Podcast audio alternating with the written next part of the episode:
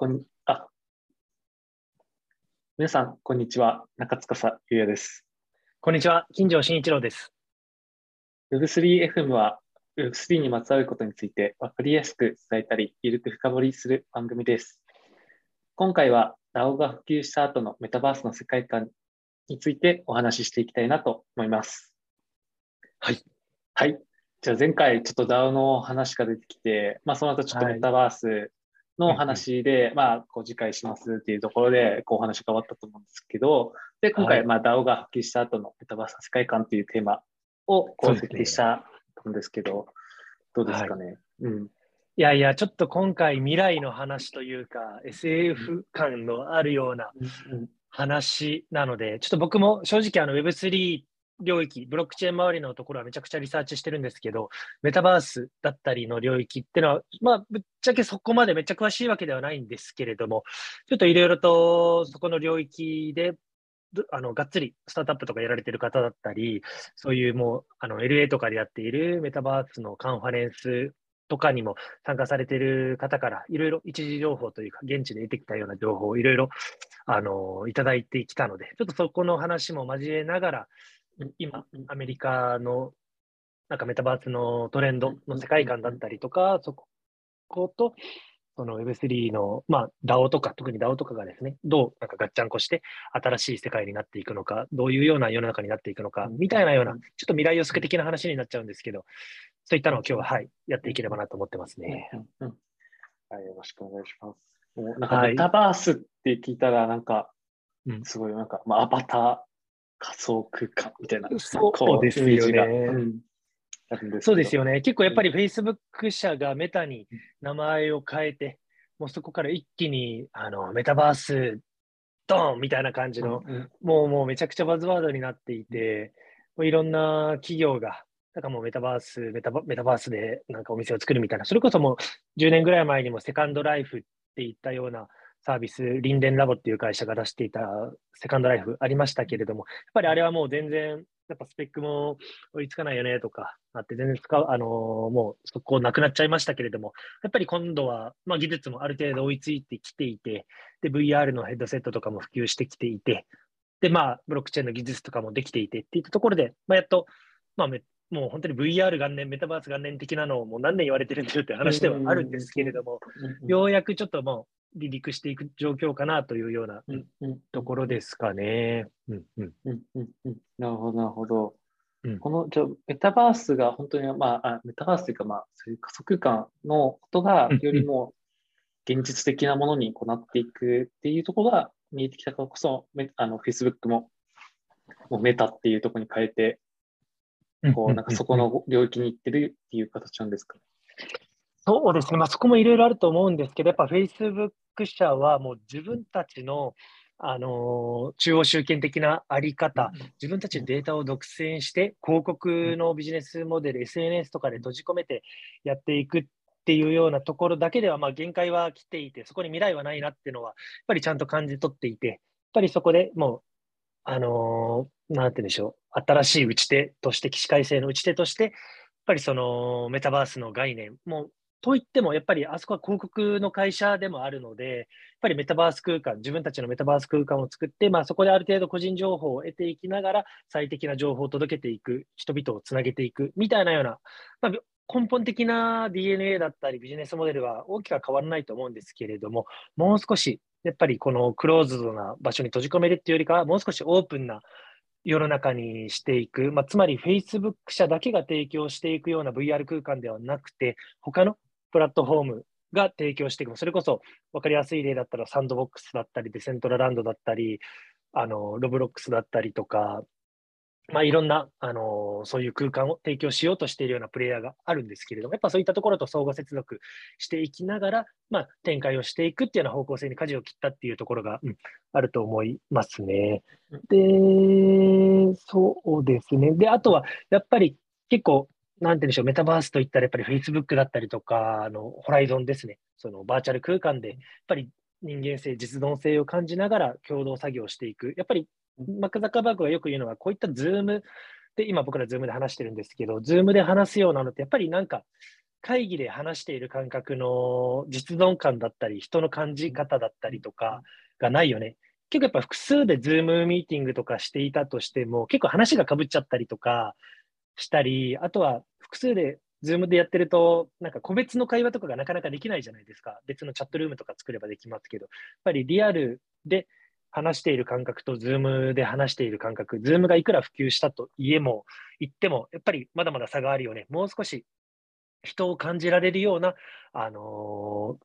場所でのコミュニケーションっていうのが重要だよね、みたいな発想をしていたりとかしていて、で、まあそういったちょっと VR 的なアプローチのメタバースみたいなのが結構やっぱパッと思いつくようなところだと思うんですけど、やっぱ先ほどお伝えしたような、まあ、 Roblox だったりとか、あのフォートナイトだったりとか、エーペックスとかっていう、そういうなんかバーチャル世界で自分のアバターがいて、そこでいろんな人とコミュニケーションをするっていうのがあると思うんですけど、結構業界ではそこは3分の1ぐらいだったりとかして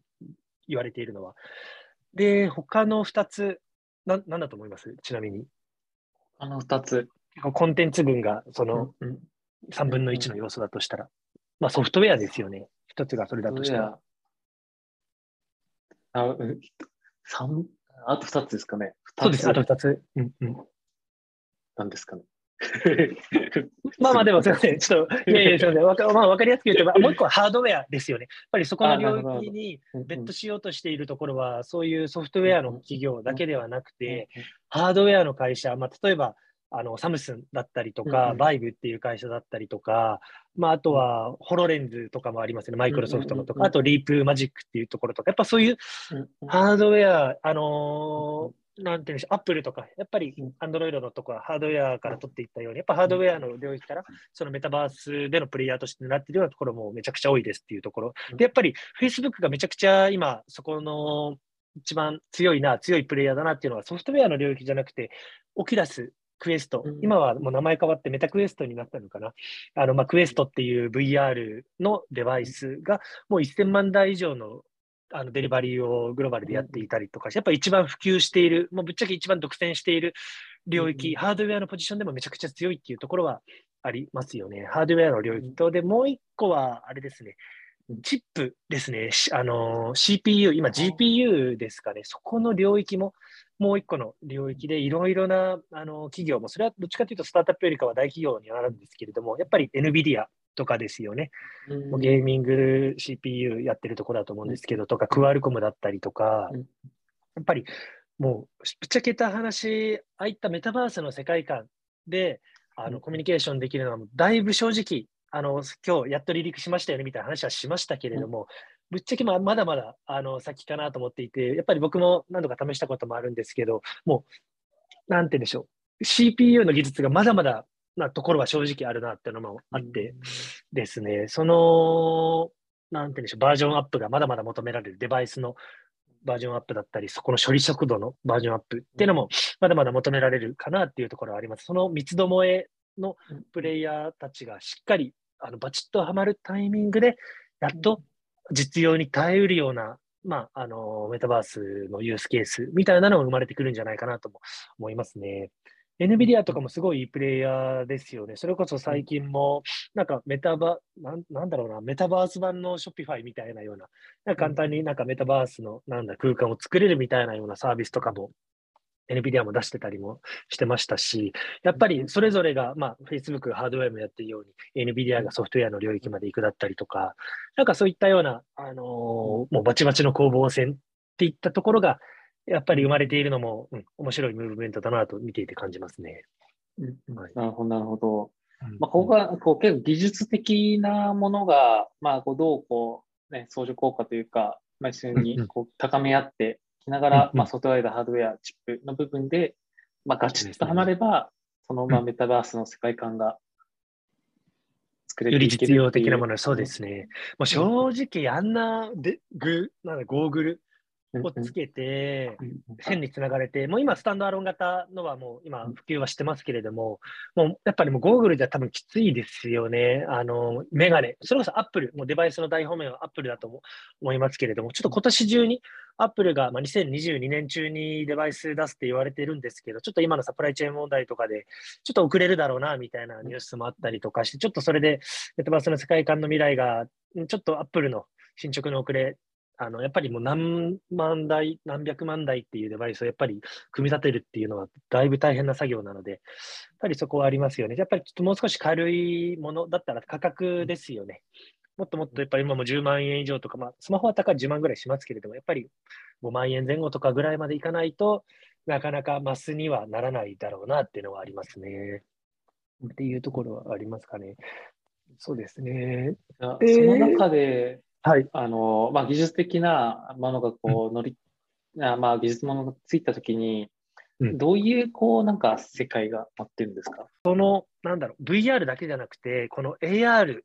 ていう概念ですよね。今結構、フォートナイトとかの話もした通り、そのバーチャルゴーグルをつけて、この、なんだろうな、空間に閉じこもってやるような概念の、v、メタバースには、なんかあんまりピンと僕来てなかったんですけど、そこだけじゃなくて、v、あのメタバースっていうのは全然 VR だけの世界観ではなくて、AR、まあ、拡張現実ですよね。まあ、それこそ、ちょっとポケモン GO って話もしましたけど、あの、ナイアンテックみたいなようなプレイヤーが展開しているような世界線、そういった AR、VR だけじゃなくて AR の世界観があの訪れることによって、そのメタバースだ、あのー、の世界観っていうのはしっかり形作られていくんだなっていうところと、あとは、A、あのリアルなフィジカルな世界をプラスアルファに情報を得る、あの、加えることによって、やっぱりこの DAO ですよね。前回から話している、この DAO の世界観、DAO で働くっていう未来っていうものと、このメタバースの世界っていったものは、うん、あの、なんだろう、メタバース、VR、Facebook 社だけでは完結するものではなくて、やっぱり AR 的な世界観と、あと DAO で、あの、やっぱり、あの、国に限らず人種に限らず匿名で誰でも好きな仕事ができるっていうような、ブロックチェーンがあるからこそなり得るような仕事の仕方、生活の仕方っ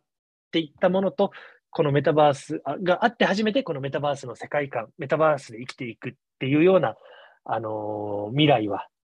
現実は訪れるんじゃないかなというのは、うん、すごい感じて、やっぱりそこの DAO っていう概念と、まあ、あのー、があるからこそそのメタバースっていったところが、なんだろうな、すごい現実味を帯びるな、自分ごとができるなっていうのをすごい僕は感じているところですね。うん。うんうん、なるほど、なるほど。なんか今 AR の話も出てきた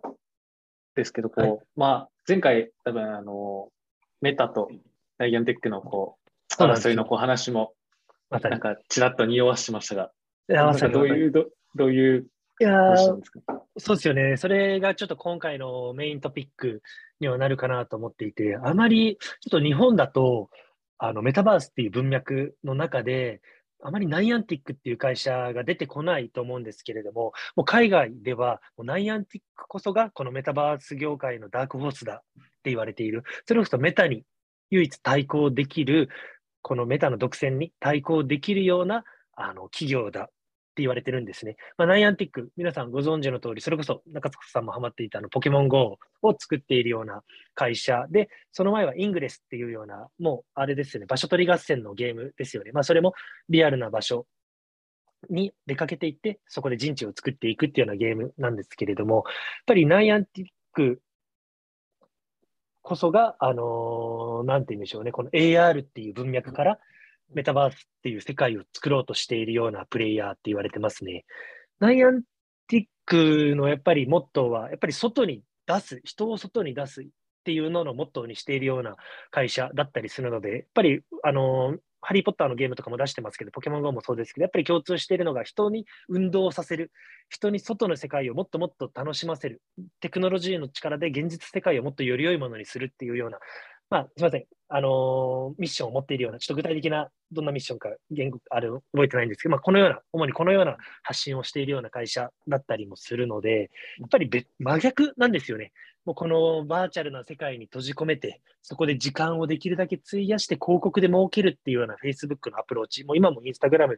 Facebook とかでやってるようなアプローチですよね。いかにその滞在時間を奪うかっていうようなアプローチと、やっぱりいかに人と現場に外に出てもらって、いろんな人とのコミュニケーション、まあ、フィジカルな意味でのコミュニケーションをしてもらって、まあ、そこで新しい体験を提供するきっかけの対価として、まあ、何かしらのアイテム課金をしてもらって、儲けるような会社かっていうような、やっぱり真逆のアプローチなんですけど、メタバースっていう未来の世界は同じなんですけれども、結構本当に右から登るか左から登るかっていったところで、結構違うなっていうところが面白いなと思ってます。やっぱり海外だと、スター・ウォーズの例で言うと、ダース・ベイダーがメタ、まあ、マーク・ザッカーバーグで、ルークが、あのナイアンティックのジョン・ハンケっていう CEO ですね。って言われてたりするみたいで、その構図、立体効率になっているっていうのがめっちゃ面白いなっていうのは感じてますね。うんうん、なるほど、なるほど。こうなった時に、なんかこう、メタ、はい、メタ派が生まれていったりとか、ナイアンティック派みたいなとこが、なんか二分割になっていくんですかね。それとも、なんかこう、はい、なんかそれが混ざ混ざり合う感じになっていくんですか、うんうん、そうですね。あの、着地的には混ざり合う可能性の僕はイメージはしてるんですけど、また後ほど、その具体イメージとかも、ちょっとどこまで言語化できるかわからないんですけど、話せればと思うんですが、うん、うん、やっぱりそれぞれのあの企業が、やっぱりまず最初はデベロッパーですよね。いかに開発者を巻き込んでいって、自分たちプラットフォームのあのアプリを作ってもらうかっていうような、もう開発者の奪い合いの戦いにはなっていくのかなと思います。やっぱり Facebook はもうやっぱりもうだいぶ悔しい思いをしてるんですよ。あの OS 領域を取れなかったから、Apple に App Store を取られた、Google に Google Play を取られたっていうような、もうこのスマホの OS をアップルとグーグルに握られているような中で、その手のひらで自分たちのアプリを提供していたわけで、やっぱりアップルとかグーグルがもう明日からアップストアで Facebook 出しませんって言ったら、もうインスタも Facebook ももう息の根を止められるような状況、首根っこを掴まれているような状態に今なっちゃってるのが、この10年ぐらいの話だったりするんですよね。やっぱそこに対して、すごい危機感を Facebook は持っているわけで、やっぱり次はこの OS を担う立場になる、プラットフォームとなる立場に立っていくっていうようなところで、今、その VR というかメタバースの OS になるべくして、オキュラスっていったものと、まあ、あのホライゾンっていうようなプラットフォームを、ま、作ってるわけでで、やっぱりそこはプラットフォームがあるだけではユーザーが来ないので、やっぱりそこでいけてるキラープロダクト、キラーアプリを作っていくっていう話になって、キラープロダクトがあるからこそ人が集まってくる。人が集まってくるからこそ、もっとより良いあの開発者を集めることができて、そのプラットフォームが潤っていくっていうような、まあ、フライホール、まあ、性の循環が生まれていくような仕組みが作れるので、同じことをあの Facebook もあ、メタも、ナイアンティックも、まあ、やるっていうようなところがありますね。ちょうどナイアンティックもライトシップっていう自分たちのその AR エンジンのプラットフォームをですね、あのリリース、本格リリースしたばかりだったりしますので、そこでやっぱりより良い AR アプリを作ってもらうようなデベロッパーっていったものを今必死こいて、まあ、しこいてって言い方あれですけど、あの必死に今あの集めているような状況、マーケティングをしているような状況、ブランディングをしているような状況っていうのが、まさに今かなという状況ですね。まあ、それぞれあのの戦い方で、メタバースの体験っていうのを提供していくんだろうなと、すごい感じてますね。やっぱり個人的には、やっぱり共感するのは、ナイアンティックの方にやっぱり正直共感は個人的な思いとしてはしていて、やっぱり僕がもともと作っていたトレバリっていうアプリも、いかに人の体験をあの最大化させるか、いかに人に外出をしてもらうか、やっぱりフィジカルなインプットの方がデジタルなインプットよりも、なんて言うんでしょう、あの体験価値としてはリッチなものなのかなっていうのは、やっぱり個人的には思ってますので、ぱなんか面白いなと思いますね。で、あとやっぱ個人的にめっちゃワクワクするよなと思うのは、知ってます？実は、ジョン・ハンケって、もともと Google Earth を最初に作った人だったりするんですよね。このポケモン GO を作ったあの社長さんっていうのは。で、面白いのが Google Earth の元となったよあのサービスを Google が買収して、それをもとに Google マップを作ってるんですよ。つまり Google Earth が最初にあって、あの Google マップが開発されたっていうような経緯があって、まあ、なのでそこのあのチームのもともと責任者だったりしたんですよね、そのジョン・ハンケっていう人は。で、そこからまあ、辞めて、まあ、スピンアウトですね。あの、ナイアンティックも Google の関連会社だったりするので、そこからスピンアウトしたような形で、今のこのナイアンティックって会社ができたりしてるので、まあ、言ってしまえば、もう変な話、なんか Google 対 Facebook に近いような領域かもしれないんですけれども、もともとこの Google マップとか Google Earth も変な話、バーチャル世界なわけで、なんかちょっと大きい目線で見ると、なんかメタバースに近いような空間だったりもするわけで、やっぱりこの現実世界のものがバーチャルでも体験できるっていうのがやっぱり Google Earth だったりもすると思うんですけれども、なんかやっぱり面白いですよね。ワクワクするところがあるなと感じてます。うん、なるほど。なんかそう、まあ、あの、まあ、メタも、その、はい、その世界にこう、放り込むみたいなところで、まあ、Google Earth もそういう世界観ってなったときに、なんかこう結局、なんかこう広告のビジネスモデルがこう普及されていくような感じなんですかね。いや正直そうですよね。いや、でもいろいろあると思っていて、Facebook うんまあ、Facebook はもう間違いなくもう広告の会社ですので、基本は広告はメインのビジネスモデル、もうそれこそそのバーチャル空間に広告主のなんかものを出したりとか、そこであのターゲティングされたりとかはするかなと思うんですけれども、あとは、一番分かりやすいマネタイザーでもアバターでしょうね。アバターそれはでもどっちかというと、あのなんだろう、ナイアンティックよりというよりかは、フェイスメタ社の戦略的なよりかと思うんですけれども、うん、そうですよ。例えば、これから絶対起こり得るのが、あれですよね、Facebook でやっぱり実名性を持たして、自分のバーチャルな自分をまたこのメタバース空間でもみたいなような発想はしたりするんですけれども、そんなことは絶対これからなくて、やっぱりいろいろな、うんと、なんだろう、この世界、この空間では例えばその女性のアバターを使う、また別の空間では子供のアバターを使うっていう形で、やっぱりもういろいろなメタバースの空間で、あの、自分を着飾るというか、違う自分になれるっていうような世界観ではやると思いますね。やっぱり今、Z 世代とか若い子とかは、インスタグラム、ツイッターのアカウント何個も持っていて、それぞれ違うようなあの情報を発信して違う人格でやってたりするでしょうし、やっぱりそれなりに挑戦状としてのあるので、そこに対して自分の洋服だったりとか、自分のアイデンティティに対してお金を払うっていったようなマネタイズとかは、あの、あり得るかなっての思ってます。っていうのも、フォートナイトっていうゲームもめちゃくちゃバチクソに稼いでるんですけど、何千億って稼いでるんですけど、これの売り上げのほぼ全てがアバターのスキン、洋服からその生まれているわけなんですよね。それこそもう、グッチとかプラダかちょっと忘れましたけど、それそういったラグジュアリーブランド以上に売り上げを上げているような会社だったりとかして、まあ、ゲームを提供、コンテンツはゲームを提供してますけども、実質デジタルファッションで儲けているような会社だったりもするので、まあ、基本的にもアバターはもう確実に儲かるビジネスモデルにはなり得るのかなとは思いますね。別に AR の空間でもそれは言えることでしょうし、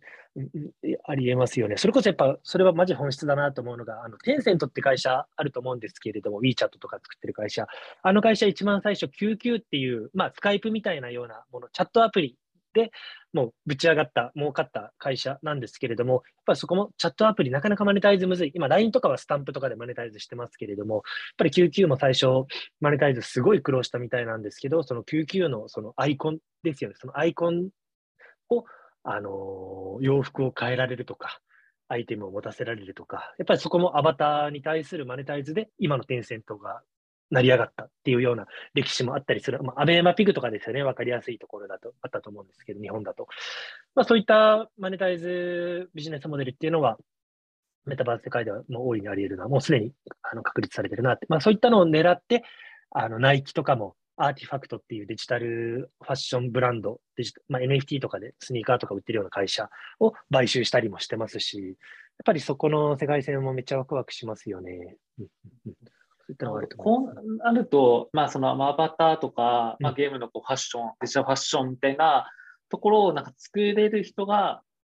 いや、めっちゃ来ると思います。稼げるように。いや、それマジであると思います。いや、マジでおっしゃる通りで、もう本当に2、3年前までは僕はこの動画、それこそ TikTok 動画とかを作れる縦型の動画クリエイターになったら儲かるよみたいなような話、よくいろんな人たちにしてたんですけど、なんか面白いないって言われる。もう今はもうここ1、2年は僕ずっともうブレンダーを学べってずっと言ってますね。まあ、オープンソースのあの 3D オブジェクトをデザインできる、まあ、メタバースアイテム版の、メタバース版のフォトショップイラレ、イラレみたいなようなものだったりするんですけれども、やっぱりこういうデジタルオブジェクトを作れるようなクリエイターっていうのは、もう引っ張りだこでしょうね。そういうゲームだったりとか、やっぱりメタバースの世界観を作ってやっていくみたいなような企業、もうぶっちゃけもめちゃくちゃお金持ってるので、めちゃくちゃ投資してくるので、まあそこでの案件っていうのはもうなんかデザインの日じゃないと思いますよ。あの 3D のオブジェクトを作る。まあそこの椅子を作るから始まり、そこの空間を作るから始まり、街を作るから始まりっていうところはありますね。うん、なるほど、なるほど。じゃあ、なんかまた、なんかまあ、まあ、今、いられがありますけど、なんかい、いられの次はもうちょっとじゃあ、簡易的なものは、なんか量産できるようなうんうんうん、あのツールとか、なんかそういうのもなんかどんどんできてくるんですか？なんかそうです。難易度をこう、ちょっとこう下げていくようなサービスとか、なんかそういうの、あ今、今か、キャンバ、キャンバでしたっけ？はいはいはい。キャンキャンバ。バとかはもうインスタのデザインとかみんなそれでやってますよね。うん。それがなんか 3D 版みたいなのが確かに。なんか出てくるんですかね。確かに確かに。ありえ、そうですよね。うん。うんで、やっぱりそういった新しい仕事みたいなのも、やっぱりどんどん増えてくるのかなと思っていて、うん、やっぱよく言われるじゃないですか、なんだろうな、コンピューターが出てきたら仕事が奪われるって言ってるけど、またどんどんそれに付随して新しい仕事、まあ、デザイナーとか、プログラマーとか、そういった仕事がなかったわけで、あのコンピューターが出る前は、やっぱどんどんどんどん生まれてくるなと思っていて、やっぱりそこがもう一つ、一番話したかったところでもあるんですけど、やっぱ DAO の話、前したと思うんですけれども、やっぱりその、なんて言うんでしょうね、仲間同士でコミュニティで共通の、まあ、銀行口座を持っていて、共通の、まあ、トレジャリーですね、口座を持っていて、まあ、その口座をみんなで分散して持ちながら、一つのミッションに向かって、まあ、何かを成し遂げていくような、まあ、社長のいない会社のような組織、まあ、みたいなようなものが、まあ、どんどんどんどんこれからポコポコポコポコ生まれていって、まあ、今の既存の株式会社に置き換わるようなあの存在に、まあ、なっていくみたいなような話したと思うんですけども、それって基本的にはもうブロックチェーンベースで動いていくような組織なので、もう匿名性があったりして、でも自分の好きなこと、自分ができる、貢献できることで、その対価としてトークンを得られるみたいな、まあ、例えばそのプロジェクトのチュートリアル動画を納品したら、もう即座にそこのトークンが得られて、でまたそのトークンをあのそういった投資とかに回して、生きていくだったりとか、ステーブルコインみたいなものに換金して生きていくとか、っていうような世界線っていうのは 絶対来ると思っていて、で今って正直それってまだデジタルの仕事しかまだ正直できなかったりするんですよね。デジタル上でのその、まあ、データの納品だったりとか、プログラミングだったりとかで、だったりするんですけれども、ちょっと今後、このメタバース的な世界観で生きていく、今だったらやっぱり会議をするとか、まあ、ゲームをするだったりとか、コミュニケーションをするとかしか今ないと思うんですけれども、これからやっぱりもうメタバースで過ごす時間が増えていく、バーチャルで過ごす時間が増えていくってなったら、まあ、そこで仕事をしていく、世の中に対して価値貢献をしていくようなことで時間を費やしていくっていうのは当たり前にもっともっとなっていくと思っていて、まあ、今ゲームでやっぱり皆さん時間費やしてると思うんですけど、もっと何かしらのあの違う時間の使い方っていうのは普通にあり得ると思うんですよね。っていったところで、やっぱりキーになるのがまあ DAO の仕組みかなと思っていて、やっぱ DAO が普及してからやっとメタバースが現実的なものになるのかなっていうのは個人的には思ってます。ざっくり時間軸で言うと、もう5年ぐらいかけて DAO での働き方がある程度浸透していって、そこに付随して、その、そのビジュアルというか、メタバース世界でのその CPU、GPU の技術も上がっていって、ストレスなく、なんだろう、そういった体感ができるようなメガネ、VR メガネ、AR メガネみたいなのが発達していって、で、5年から10年かけてやっとメタバース世界であの仕事がしていけるような世の中、自分たちのアバターを使って、あのー本当に世界の真逆、地球の真真裏にいるような人たちとリアルタイムでコラボレーションしていきながらやあの仕事ができるっていうようなあの現実っていうのが訪れるのかなというのは感じてますね。なるほど、なるほど。はい。その時間軸で言うと、やっぱり最初は DAO に、そうですから最初からあの、ううんんうん。まあ、そういう DAO からの、まあ、組織的なものが、まあ、文文化ですかね、文化が根付いていって、まあ、そのリアルな、あリアルというか、あのそういう、まあ、バーっていうんですかね、仮想空間をはいはい覚えていって、みたいな形に。まさにですね。ちょっと補足させてもらうと、さっき僕お伝えした、やっぱりデジタルのアウトプットしか今はそれに対して、あの、なんだろうな、ブロックチェーン上でデータが乗らなくて、それに対して、まあ、例えば、プログラムを納品したから、それが検証されて OK だったら、まあ、ビットコインで払われるみたいな世界観なんですけれども、今後、メタバース的なところが発達していくと、まあ、例えば今だったら美容師さんだったりとか、ネイリストさんだったりとか、まあ、飲食店もそうですけど、なんかフィジカルじゃないと完結できないような仕事ってたくさんあると思うんですけれども、やっぱりそういったような仕事も全然、あの、ダオ化されていくというか、あの、しっかり貢献に対してお金が払われるような世界観っていうのがあると思います。まあ、例えばもうアバターの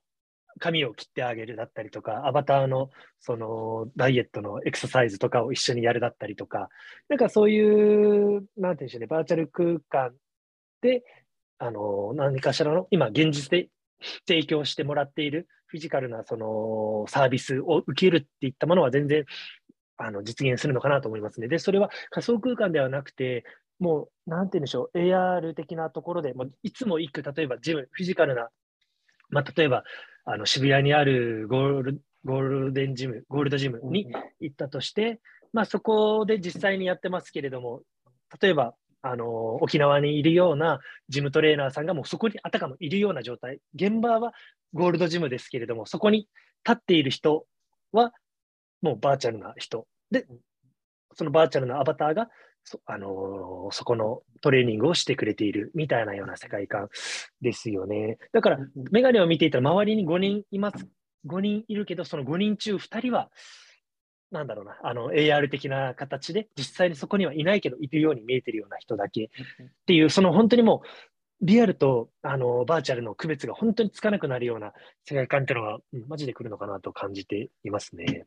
なるほど。なんか一種のテレポーテーションみたいな感じなんですかね。いやいや、でもまさにそうい自分が違う場所に行って、そこでも働いているみたいな。うん、もうその感覚ですね。部屋に一緒、一緒っていうか、部屋にいたとしても、実際にはそこの工場の現場で自分がそれを教えているような状態だったりとか、ヨガ教室に、ま、あたかも自分がいるような感覚、もう目の前には、その、なんだろう、その生徒さんたちがいる。で、生徒さんたちは実際に現場の一堂に返している現場にいるみたいなような感覚っていうのが、まさにシームレスにストレスなく、あの、滑らかに起きえるっていうのは、まあ、まだ5年以上先なのかなっていうのは正直思いますね。正直メタバース、メタバースって先行しすぎてますけど、まだゲームとかエンタメ領域で入って、そういう仕事に使われるっていったものは、やっぱりそこの仕事の成果だったりっていうのをちゃんと、あのー、終えるような技術があって初めてなり得るのかなっていうのは、うん、感じているところです。で、あと実際やっぱり僕らって、今 Apple Watch だったりとか、スマホとか常時身につけてるじゃないですか、ウェアラブルみたいな。もう正直もうデータってもう同期されてるんですよね、そういったプラットフォーム側に。ある程度自分たちの心拍数だったりとか、その徒歩どんだけ歩いた、どこに行ったとかっていうのも、やっぱり Google マップとかも全部見てるじゃないですか。もうそれの情報がもうすでにこんだけ取られてるのであれば、バーチャル世界の自分たちも、もう本当に今の、この僕の今の行動だったり、この会話っていうのが、もうどこか別の空間でも全く同じことが行われているような状態になっていて、今僕、中塚さんと話してますけど、もしかしたら別の、なんだろう、事前、あの、サンドボックスっていうような VR、バーチャルの空間でも、僕の話を実は聞いているような人たちがその空間でもいるみたいな話。で、別の空間では、今日本語で喋ってますけど、英語に自動で翻訳されて、例えば、あの、なんかニューヨークの講演会場で僕がの話を聞いてる人たちがいるとか、なんかそういったような本当にもう SL の世界みたいな感じかもしれないですけど、そういったのを起こり得るなとはめちゃくちゃ思ってますね。なんかよく例に出されるのが、レディープレイヤー1だったりとか、あとフリーガイっていうような映画とかっていうのはちょっとやっぱりメタバース感あるよねって言われてますけど、あれでもどっちかっていうとな、もう本当にゴーグルをつけてゲームの世界でっていうような話なんですよね。やっぱ僕そこじゃないよなと思っていて、もっと AR の世界観っていうのがあって初めて、フィジカルともっと密接に結びついて、あのメタバースが完成するのかなとは個人的に思ってますね。うんうん、なるほど、なるほど。いやすごいですね。なんかそういうこう世の中になる、なんかまあ、ドラえもんの世界なこう感じが、なんかすごく 本当に思いますよ。デジタルでそれこそ車のあのアイテムをキーのアイテムを買ったら、それのデータを持っていれば、まあ、NFT みたいなノリで持っていれば、それこそ近く、あのー、その車、フィジカルなカーレンタカーみたいなものをすぐ乗って運転できるみたいな。バーチャルで買ったアイテムをフィジカルなアイテムにすぐに変更できたりとか換金できたりとかっていうのはありますね。ちなみにちょっと最初にちょっとお伝えしておくべきでしたけど、なんかよく言われてるのが、メタバースの定義みたいなようなもので言われていて、ちょっと簡単にあの学びとして、一つの知識として皆さんにもお伝えしたいんですけど、今ちょっとお伝えさせていただきますと、7個ありまして、1がなんかもう終わらない、永遠に継続する、持続するっていうような、もう本当に、あの今のリアルなフィジカルと同じ時間軸で展開されるっていうようなイメージですね。で、あ、それも、あと2つ目も同じか、もうほぼほぼ同じで、まあ、ライブ性を持つっていうところ、まあ、終わりがない、エンディングがないっていうのが1だとしたら、2番目が、もう完全にあのリアルな世界と同じ時間軸で時間が進行していくっていうようなものの特徴。で、3つ目が同時接続ユーザー数に制限がないっていうような世界観だったり、あの4が経済的なエコシステムを持つ。まあ、やっぱりあの個人や企業が、ま、他者に認められる価値をその中で生み出して、やっぱりそこに対しての報酬を得ることができるような世界観。やっぱりそういったのは DAO 的なあの仕組みが乗っかることによって実現するのかなとも思っていたりとかします。で、5つ目が物理現実との接続性。で、6番が相互運用性。よくインターオペラビリティって言われたりするんですけれども、やっぱりディセントラランドで使ったアイテムは、ホライゾンでも使える。ホライゾンで使えるアイテムは、また、サンドボックスだったり、フォートナイトの世界観でも使える。みたいなような、やっぱり全部行き来できるような感覚ですよね。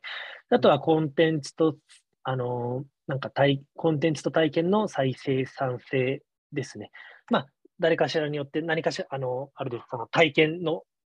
オブジェクトっていうのが生み出される、生産性のあるようなもの、みたいなようなところですかね。まあ、開発者だったり、まあ、僕たちみたいなような人間が何かしらのアプリケーションをそこで生むことができるみたいなような概念。まあ、今、ざっと言いましたけど、なんかそういったようなものがメタバースに必要な要素だよね、みたいなような、うん、ものだったりは言われてますよね。まあ、なので、まあうんうん、結構ちょっと分かりづらい概念もあるかと思うんですけれども。まあ、ここが、まあ、まあ、どんどんそういう未来に近づいていってるっていうところの中で、うんうんうん、新庄さんはこうどのタイミングからここに手を出そういや、正 正直、なんだろうな、メタバースとか、AR、あメタバース VR とか AR とかヘッドセットとか、やっぱりもうめちゃくちゃその資本が必要なもの、技術だったりお金が必要なものなので、僕は正直あまりもうそこよりかはそこのもう基盤となるような、なんて言うんでしょう、その DAO の組織のあり方のツールをするより良くしていくようなツールだったりとか、なんかそこら辺にはめちゃくちゃ興味あるんですけどね、なんかあまりちょっとそこら辺まではちょっとさすがに見切れてないっていうのは正直ありますよね。なんかどんな世界観になればいいと思います？カツカツさんは。そういったなんか、まあでしょうね。こんな未来が訪れたとして、なんかうんうん、なんかこんな体験ができたらもっと面白くなるよねみたいなイメージって、ユースケースってあったりしますかね？いや、なんかモンスターボール投げたらなんかポケモン出てきてほしいです。いや、でももうそれは、あの、半分近くポケモン GO では実現してるわけで、うん、まあ、だからもうあれですね、スマホでピュッとやるとかじゃなくて、もう本当に投げる動作とかをしてっていうような感じですよね。うんうん、そうです、そうです。それが、まあ本当なんかもう、まあ、それこそドラえもんの世界観だったりとか、あまあどこでもドアな、こう、感覚をこう、味わえるとかなると、なんかすごいこうワクワクする。いや、確かに確かに。それはできますよね。うん、全然あると思います。なんかもうそれこそ、なんだろうな、人の拡張みたいなような話かと思っていても、メタヒューマンとかってのも言われる世界線だと思うんですけど、やっぱその視覚だったり、聴覚だったりっていうのは簡単にアップデートできる。それこそもう、なんだろうな、チップを入れてるような人たちっても結構、世界中には結構いますので、その、まあ、手のひらにチップを埋め込んで、それがなんか Suica 代わりになるみたいな、スマホ差し出さなくても、もう手を、リアルな手を出せば、なんか電車に乗れるとかっていう人もいるんですけど、やっぱそういうふうな人間をもっとサイボーグ化するって言ったら言い過ぎかもしれないですけど、本当になんか宇宙に行ってるような感覚になることができるとか、どこでもドア的な感覚で、南極に行ってる感覚で、なんか寒さを感じることができるようなものとか、まあ、それこそあの視覚がちょっとない人だったり、聴覚がない人でも、ビジュアルだったり、音を感じられるようなものだったりとか、なんかそういったアップデートっていうのは全然ありえそうですよね、今後数年で。なんかこれ、もうそのジャンルがこう、すごく世の中に当たり前にこうなっていく中で、でもなんかそういうのはスカンみたいな、現実社会が一番みたいな人もいるのかなと思うんですけど。いるでしょうね。いるでしょうね。そういう人は大丈夫なんですか？生きていける感じなんですかね？いやまあまあまあまあ、グラデーションというか、まあ全員が全員別にそこの中に入っていかないといけないってわけではないので、それはもちろん。いまだにスマホ持ってない人だったりとかも全然いるわけで、もうそういう感覚じゃないですかね。それこそスマホ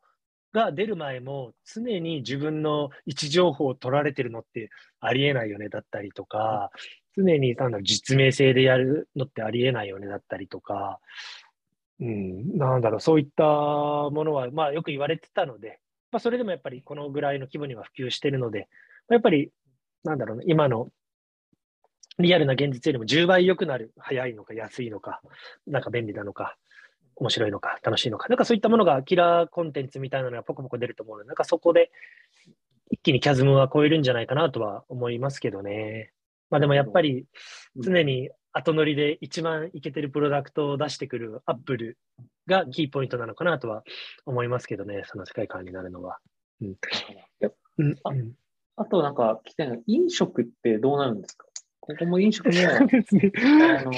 そうですね。うんなんかこう、すごい気になるなと思って、デジタル空間の飲食そうですね。すみません。僕もさっきちょっとポット飲食とかって言ったんですけど、別にさすがにね、グルメの体験っていうのは、なかなか機械づらい最たるものだと思うので、ぶっちゃけもう何とも言えないんですけど、まあ、例えば、なんですかね、もう 3D プリンターとか、なんかそこら辺の領域になってくるんですかね。やっぱり全く同じ味のするもの、まあ、素材は、例えばなんなんだろう、いろんな味に転換できるようなちょっと中立的な素材もかわか何もわかんないですけどね、なんか量子的な技術だったりかわかんないですけど、まあ、全く同じような食事を再現できるようなフードプリンターみたいなのが出てきたタイミングとかぐらいになったら、まあ、あながちなありなんじゃないかなと思うぐらいですから、ね、やっぱりあれは、うん、やっぱり食事をする空間っていうのは、一番まあ、置き換えづらいものだとは感じてはいますけれども、まあでもバーチャルレストランだったりとかも全然出てくるでしょうし、そうですよね。今こそ、今だったら NFT を持ってないと入れないレストランとかも今出たりもしてるみたいなので、うん、なんかどんどんどんどんそういった領域にもあり得るのかなと思いつつかな。うん、なるほど、なるほど。じゃあちょっと、えー、面白いまとめの方に、まあ、まとめていければなと思うんですけど、まあ、今回こう伝えたかったととして、うん、こととして、はい。まあ、SF の未来が作れる、作っていけるっていうところで。いや、本当にそうなんですよね。うん、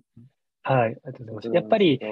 今のこの状況っていうのは、このナイアンティックとかが、あのライトシップっていう、あのー、ツールのデモとかの動画とかあるんですけど、本当にさっきちょっとあの話もあってるポケモンだったりとか、なんかみんなで一つの、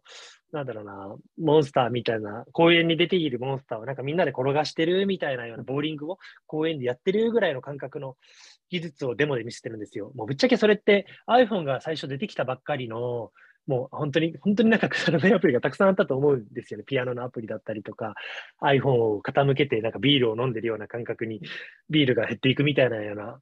本当にたわいもないアプリ、しかもなぜか有料みたいな。のがたくさんあったと思うんですけど、本当にまだその領域ぐらいの感覚なので、やっぱり今見ての通り、もうものすごいクオリティの高いアプリが世の中にあって世界を変えているものだと思うんですけれども、やっぱりまだまだ、なんし AR の道からも VR の道からも、どこからでも登れる、まあ、別にそこに限らずも、もう本当に Web3 の領域、ブロックチェーンを使って、今あるプロダクトっていうのも本当に全然いけてないようなプロダクト、超めちゃくちゃチあのー、簡易的なチープなものばっかりするので、それで今めちゃくちゃ使われてるっていうような状況だったりするので、本当にもう未来を自分で作っていける、SF のような話だったかもしれないんですけど、自分でイメージするような未来を本当に作っていけるような状況なのかなっていうのがすごいやっぱり今回伝えたかったところですね。やっぱりもうほぼほぼ出来上がってる業界、領域で自分が頑張ろうとしても、やっぱりなかなか虚像は動かないと思うんですけれども、まだまだ小さい領域、山の登り始めだったら、どこからでも登れるじゃないですか。もう山のてっぺんだったら、もう登るコースっていうのはもう全然ないと思うんですけど、やっぱりまだまだ山のこの麓にいるような状態だと思いますので、なんか作りたい未来が何でもできる、本当に一番面白い転換期にあるなっていうところを、なんか、はい、その僕のワクワク感をまあ、中津さんだけじゃなくて、聞いてる皆さんにも少しでも伝わったら嬉しいなと、はい、感じているところです、ね。いやー、すごいですね。なんか本当に、あの、アニ漫画の世界が本当に実現できるようになると思うと、うんうん、まあ本当にこうワクワクする部分があるんじゃないかなと思います。うん、じゃあ、今回はまあこんなところで、まあ次回はもまたですね、こう DAO のこう話をあのできればなと思っておりますので、あの、また、あの、ご視聴いただけると嬉しいですと。で、今回の話はですね、あの、ポッドキャストと他に、あの、YouTube でもご覧いただけますので、まあ、そちらもこうチェックやフォローしていただけると嬉しいです。はい。では、本日は、はい、あの、これにてっていう形で、まあ、それでは次回もお会いしましょう。はい。